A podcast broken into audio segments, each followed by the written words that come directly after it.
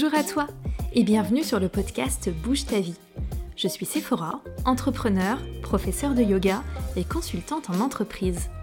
Je te partage mes réflexions, mes conseils et mes retours d'expérience pour que tu puisses te choisir, prioriser ton bien-être et ton libre arbitre. Prends une grande inspiration, une grande expiration. Et c'est parti pour l'épisode du jour. Bonjour à vous, j'espère que vous allez bien. Aujourd'hui on aborde un sujet euh, très concret sur le yoga qui s'adresse autant euh, aux débutants et aux débutantes qu'aux personnes plus expérimentées. Euh, ou même aux personnes qui se disent depuis très longtemps Ah, ce serait bien si un jour je faisais du yoga, mais comment faire pour pratiquer le yoga correctement et s'y mettre correctement? C'est un sujet qui est concret et qui est très important puisqu'on va parler sécurité. Et je vais d'ailleurs vous donner plus tard trois grands principes pour pratiquer de manière sécuritaire. Donc lorsqu'on se met au yoga, il y a un peu deux écoles au début. D'abord, les personnes qui pensent que le yoga, c'est pas vraiment un sport, que ce n'est pas physiquement intense et donc il n'y a pas de précautions particulières à avoir. Donc là, je pense que toutes les personnes euh, qui pratiquent le yoga comme moi sont mortes de rire à cette idée. parce qu'on sait bien que c'est vraiment un sport et que physiquement, il se passe quand même vraiment des choses. Mais bon, on a encore ces idées reçues, donc soit. On a encore beaucoup de personnes qui pensent que, euh, voilà, on va faire des pratiques très méditatives, on est beaucoup assis ou assises, on chante des mantras, on brûle de l'encens, voilà, ce genre de choses. Et tout ça est possible, euh, mais c'est quand même loin d'être représentatif euh, des cours de yoga qu'on fait actuellement. En tout cas, c'est pas du tout représentatif des miens. Si jamais, si jamais vous vous posiez encore la question et que vous n'aviez jamais assisté à l'un de mes cours. Euh, mais bon, voilà, on se dit euh, soit ici passe rien, soit ça bouge, mais étant donné qu'on a rabâché en long, en large et en travers que le yoga c'est bon pour la santé, c'est même le premier truc qu'on recommande, hein, par exemple pour les gens qui ont mal au dos, c'est un peu difficile à partir de là euh, de se dire qu'en fait c'est pas si simple ou qu'il y a des notions particulières à garder en tête pour vivre sa pratique au mieux. On se dit encore moins qu'on peut se blesser et franchement je le comprends tout à fait. Euh, c'est vrai que euh, très régulièrement, euh, les kinés, les ostéos, les médecins renvoient les gens vers une pratique du yoga, ce qui veut tout et rien dire. Oui, le yoga peut être extraordinaire pour alléger vos douleurs, vos inconforts du quotidien, c'est vrai, tout simplement parce qu'il y a du mouvement. En fait, ce qui va fonctionner, c'est le mouvement. C'est pas du tout le fait d'être assis ou assise sur votre coussin de méditation pendant des heures. Mais du coup, euh, ça implique aussi que comme il y a du mouvement, bah, il y a des choses qui se passent dans le corps et qu'il faut savoir gérer. Une autre école est au contraire de s'inquiéter de pratiquer, donc de craindre de ne pas avoir les bons alignements, de mal faire, etc., d'en être presque paralysé. Ça peut être des personnes qui justement vont pas oser pratiquer pour ça, ou en tout cas ne vont pas oser tester des nouvelles choses dans leur pratique pour ça. Donc ces personnes vous repoussent au maximum ou se mettent énormément de contraintes. Euh, pensez qu'ils ou elles doivent absolument trouver un cours en présentiel dans un studio parce que on pratiquera plus en sécurité, quelqu'un nous verra, etc. Ces personnes vont aussi mettre beaucoup de temps à benchmarker et comparer des salles et des cours qu'à vraiment pratiquer. Et à force de tergiverser, elles n'arriveront pas à créer une habitude ou bien elles auront du mal à progresser. On a aussi toutes les personnes qui euh, préfèrent euh, faire une petite pratique, je le dis vraiment euh, pas de manière péjorative, mais la petite pratique de la petite vidéo YouTube. Voilà, on la connaît, on la connaît celle-là. Et donc ça n'amène pas particulièrement au progrès, ni même à une pratique extrêmement utile et efficace, même si bouger, c'est toujours mieux que de ne pas bouger, on est d'accord. Donc là, je caricature un peu pour clarifier. Ok, je caricature beaucoup, mais on a l'habitude. Euh, en tout cas, on a vraiment ces deux visions des choses. Le yoga, c'est un truc à part, on risque rien. Ou alors, oulala, c'est un nouveau truc, ou justement, c'est un truc à part, donc il faut faire gaffe. Quand on a l'habitude, en revanche, de faire du yoga, on finit par réaliser que les blessures, eh ben, ça peut arriver. Euh, le yoga, oui, c'est bien un sport avec toutes les difficultés que ça comporte en termes de gestion du corps je rappelle qu'une blessure arrive quand les contraintes exercées sur certains tissus de votre corps sont supérieures à leur capacité à un instant T. Je la refais. Une blessure arrive, ou en tout cas peut arriver, quand les contraintes exercées sur les tissus de votre corps sont supérieures à leur capacité à un instant T. Ces capacités vont bien sûr évoluer avec du travail régulier et, oserais-je le dire, du travail intelligent. Oui, j'ose le dire. Donc, ces contraintes-là, euh, c'est à nous de les doser et de les rendre de plus en plus progressives et maîtrisées euh, pour que on n'arrive pas à cette situation où ce qu'on demande au corps est vraiment trop au-dessus de ce qu'il peut faire et du coup, on se retrouve avec potentiellement des blessures. Petit aparté ici, euh, votre corps est unique, donc il réagira de manière différente de celui du voisin ou de la voisine. Quelqu'un peut ne prendre aucune précaution et n'avoir aucun problème, et inversement, quelqu'un peut prendre plein de précautions et avoir des problèmes. On ne peut pas définir des solutions et des conseils miracles, mais on peut quand même appliquer des éléments de bon sens et c'est vraiment ce que j'ai envie euh, de vous faire passer comme message euh, euh, dans cet épisode. Avant tout, oui, bien sûr, on peut se blesser au yoga. je pourrais en parler plus longuement, mais j'ai déjà fait un épisode sur le sujet, donc je vous renvoie à son écoute. C'était l'épisode 3, qui s'appelait de manière extrêmement originale Oui, on peut se blesser au yoga. Donc vous pouvez pas le rater. Et je vous mets de toute façon le lien dans les notes de ce podcast. Quand je me suis mise moi-même au yoga, je n'avais jamais imaginé que je puisse me blesser.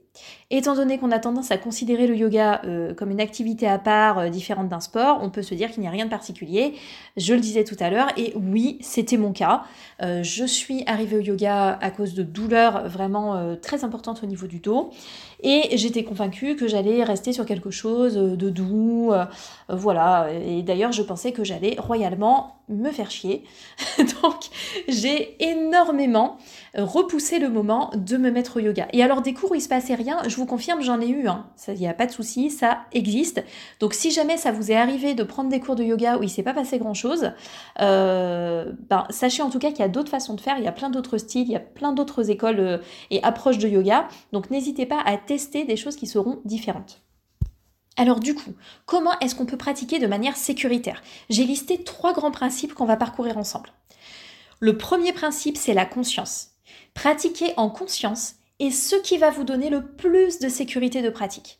Mais alors attention, je ne parle pas du classique Ah oui, oui, il faut s'écouter. Alors bien sûr, écoutez-vous.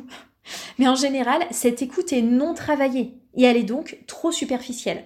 Vous allez écouter votre énergie, euh, votre fatigue éventuelle, vous allez écouter euh, la partie de vous qui a envie de Netflix and chiller au lieu de faire du yoga, euh, vous allez écouter sinon des signaux de douleur mais qui seront déjà trop forts.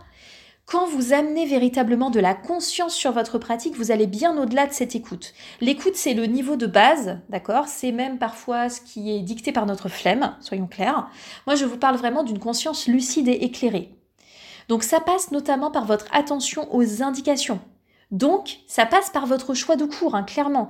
Si vous suivez un cours qui va super vite et où on ne vous explique rien, ne vous étonnez pas de ne pas gagner en conscience.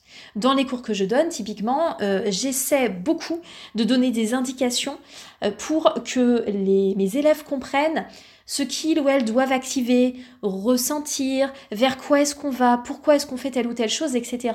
Pourquoi? Pas pour me la raconter ou pas pour parler euh, à l'infini pendant les cours, mais euh, vraiment pour que les personnes puissent gagner en autonomie.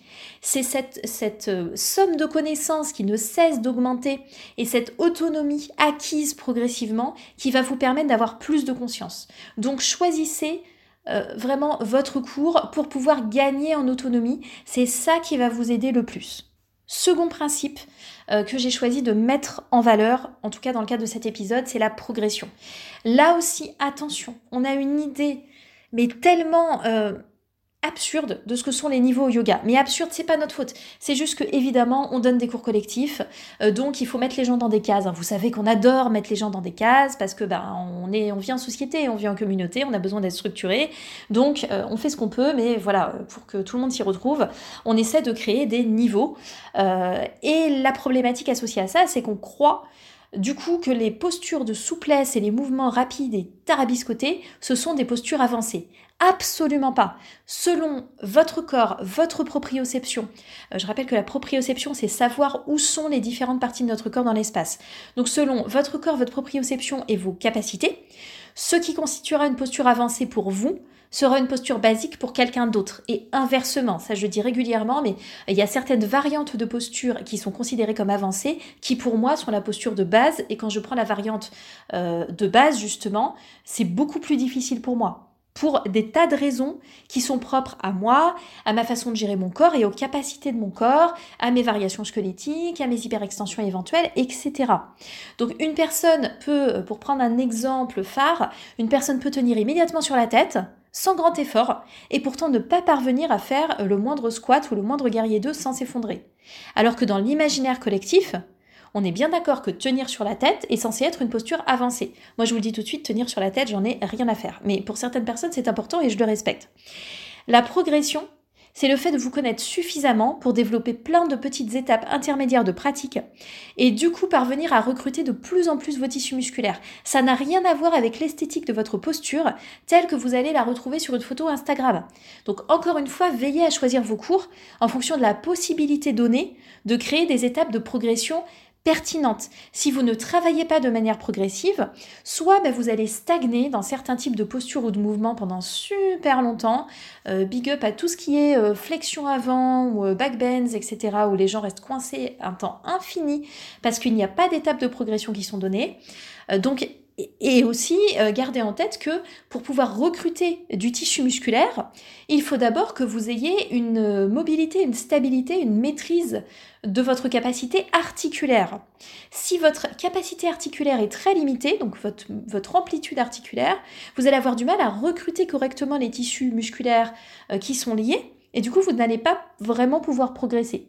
Donc ce deuxième principe de progression, il est également très important. Troisième principe, qui est directement lié aux deux précédents, hein, c'est l'adaptation. Alors là, évidemment, je ne vais pas rater l'occasion de vous parler matériel, puisque vous savez peut-être déjà que c'est ma passion.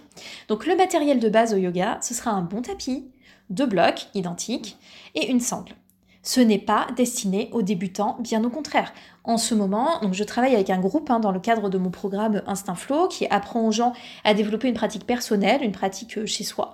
Et l'utilisation du matériel fait pleinement partie des sujets abordés, j'y consacre un module. Parce que le matériel est là pour mettre votre corps dans les conditions idéales pour travailler efficacement. Nous n'avons pas tous et toutes les mêmes corps. Donc nous devons absolument adapter les postures et les blocs, la sangle nous aident énormément dans ce travail d'adaptation.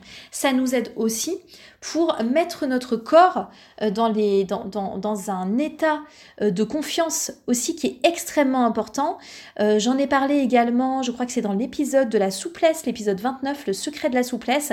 N'hésitez pas à l'écouter également parce que vraiment là, je, vous parle de l'importance de l'entraînement du système nerveux et, et c'est vraiment l'élément clé en fait de la progression sur la souplesse, mais pas que. Mais voilà, on veut mettre le corps dans, une, dans des conditions de confiance. C'est essentiel, vraiment retenez ça absolument, c'est très très important. L'utilisation du matériel, c'est important, c'est là pour vous permettre de travailler, je le disais, de manière efficace. On doit adapter les postures et les exercices, et euh, les blocs, la sangle, peuvent aussi, alors, d'une part, nous permettre justement d'adapter, mais aussi nous permettre d'augmenter l'intensité de la pratique, en faisant des exercices ciblés qui peuvent être intenses. Donc il y a le côté ça facilite entre guillemets, mais c'est pas tellement que ça facilite, c'est plus que ça nous permet d'être efficace. Et puis il y a le côté on l'utilise pour se compliquer un peu la vie et aller un peu plus loin. Mais ça, euh, je laisse ce point de côté dans le cadre de notre sujet du jour. Donc pour bien adapter, il faut connaître votre corps, il faut travailler en confiance avec le corps et il ne faut surtout pas hésiter à utiliser du matériel. Et bien sûr, apprendre des variantes de posture. Dites-vous bien que lorsque vous voyez, lorsqu'on vous propose une posture et qu'on vous dit ah ben là euh, votre planche latérale, euh, si c'est pas possible poser le genou au sol et que vous vous dites ah non non moi ce que je veux c'est tirer le maximum de ma pratique et en avoir pour mon argent et donc je vais absolument faire ma planche latérale avec euh, les deux jambes allongées mais mais vous perdez justement votre temps et votre argent. Pardon, je vous le dis avec amour, je vous le dis avec affection, mais c'est ridicule, ne faites pas ça. Ayez une lucidité sur la façon dont votre corps se sent et adaptez. Et sachez trouver les bonnes adaptations, soyez curieux et curieuse pour vraiment que ce soit efficace pour vous. Alors, il existe une forte idée reçue, selon laquelle le yoga sécuritaire doit se pratiquer en salle, en présentiel. J'entends ça tout le temps. Ah oui, j'aimerais bien me mettre au yoga, mais j'ai besoin de trouver un bon cours parce que je me sens plus à l'aise euh, si je suis en si je suis en présentiel, etc. Franchement, c'est totalement faux. On a dépassé ça là. On, a tous et toutes dépassé ça. Vous pouvez d'ailleurs vous référer aussi à l'épisode 9 de ce podcast où je fais le bilan d'un an de yoga en ligne euh, et où je casse ces préjugés parce qu'ils n'ont absolument aucun fondement et j'en ai fait euh, l'expérience et l'observation sur une durée suffisamment longue maintenant pour vous le dire vraiment en toute confiance. Donc si on suit nos trois de conscience, de progression et d'adaptation, peu importe où vous pratiquez. C'est comment vous pratiquez qui est important et quelles sont les indications qui vous sont données. Que vous suiviez un cours collectif ou que vous suiviez une vidéo, c'est pareil. D'ailleurs, pour le matériel, vous serez généralement beaucoup plus à l'aise et avec davantage de possibilités chez vous que dans un studio. Enfin, euh, chez moi, je peux utiliser vraiment beaucoup plus de choses, être plus à l'aise, prendre plus mon temps. Euh, si je fais une vidéo, je mets sur pause et ainsi de suite, chose que vous ne pouvez pas faire dans un cours collectif en studio. Donc, non, le yoga en présentiel, ce n'est pas euh, la voie ultime pour faire du yoga. Promis, et d'ailleurs en cette période où je crois tout le monde a beaucoup de difficultés à trouver des repères personnels, à trouver un rythme, à, se résoudre, à, voilà, à sortir, euh, aller faire des cours et tout, sachez que vous pouvez très bien de chez vous avoir une pratique extrêmement efficace qui va mettre votre, pardon, votre corps euh, dans des conditions de, bien-être et de, et de joie et de, voilà, de réduire vos douleurs, etc. Euh, juste grâce au yoga en ligne. Pour des cours euh, du coup variés et super conscients, c'est promis, de yoga en ligne, vous pouvez retrouver mes vidéos et aussi mes cours live euh, selon les plans d'abonnement sur mon studio en ligne Tech Flow. Il est véritablement conçu pour vous permettre d'avancer et de progresser, euh, en s'adaptant bien sûr à vos contraintes et à vos besoins. Il y a différents styles, différentes durées. tout est fait pour que vous puissiez vous sentir le mieux possible et progresser efficacement dans les différentes postures, les différents mouvements au fil des différentes séquences. Merci beaucoup d'être resté jusqu'au bout et merci pour votre soutien de ce podcast en général. Merci euh, de l'écouter, de me faire part de vos retours, merci de le partager. Si vous écoutez sur Apple Podcast, Merci beaucoup si vous prenez le temps de mettre 5 étoiles et peut-être un petit commentaire. Ça aide énormément euh, l'évaluation du podcast à le faire connaître et euh, ben, ça m'encourage toujours évidemment bien sûr à continuer à vous proposer j'espère du contenu qui vous intéresse. Merci encore, je vous souhaite une très très bonne journée et je vous dis à la prochaine.